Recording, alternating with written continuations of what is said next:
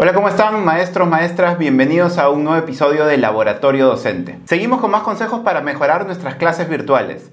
La semana pasada vimos tres recomendaciones de cómo mejorar el uso de videos en nuestras clases. Si todavía no lo has visto, te invitamos a buscarlo en nuestro canal de YouTube. En la misma línea, hoy vamos a ver cómo optimizar el uso de las secciones de grupo, de estas salas pequeñas que tiene Zoom, para que nuestros estudiantes puedan trabajar de manera colaborativa durante las clases virtuales.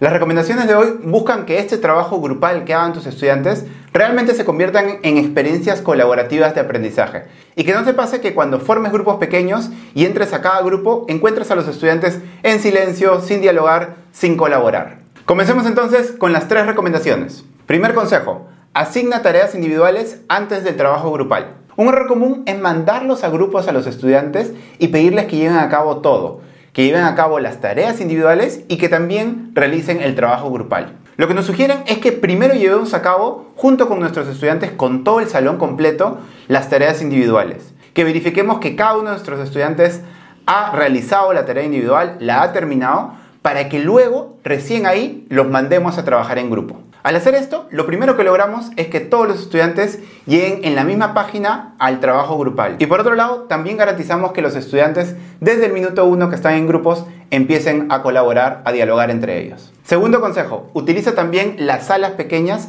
para actividades de integración entre estudiantes. La sugerencia es que no solo utilices estas salas pequeñas para actividades grupales académicas relacionadas a los contenidos, sino que también los estudiantes puedan experimentar estas salas para actividades de integración, actividades más divertidas donde los estudiantes tengan la oportunidad de ganar confianza entre ellos, de relajarse un poco, de reírse juntos y juntas. Esto ayudará a que los estudiantes se familiaricen y se sientan mucho más cómodos trabajando en estas salas pequeñas, además que fortalecen sus relaciones entre ellos, el vínculo entre ellos, que a veces es un poquito más complicado llevarlo a cabo en clases virtuales.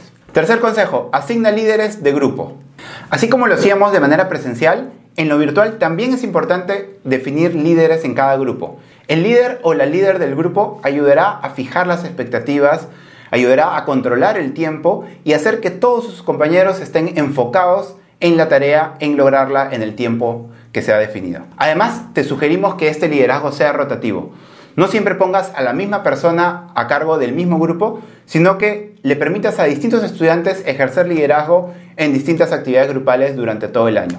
De esa manera desarrollarás el liderazgo en tus estudiantes y su mejor capacidad de colaboración. Eso fue todo por hoy. Esperamos que pongas en práctica estas sugerencias que te damos para optimizar tus clases virtuales, para hacer mejor la experiencia colaborativa en la virtualidad. Y recuerda que si quieres convertirte en un docente del siglo XXI y quieres profundizar más en el aprendizaje basado en proyectos, entra a Centro EP donde tenemos cursos, artículos, y bastante información para que tú crezcas en ese camino a convertirte en la docente, en el docente que buscas. Nos vemos la próxima semana, un abrazo grande, cuídate mucho, chao.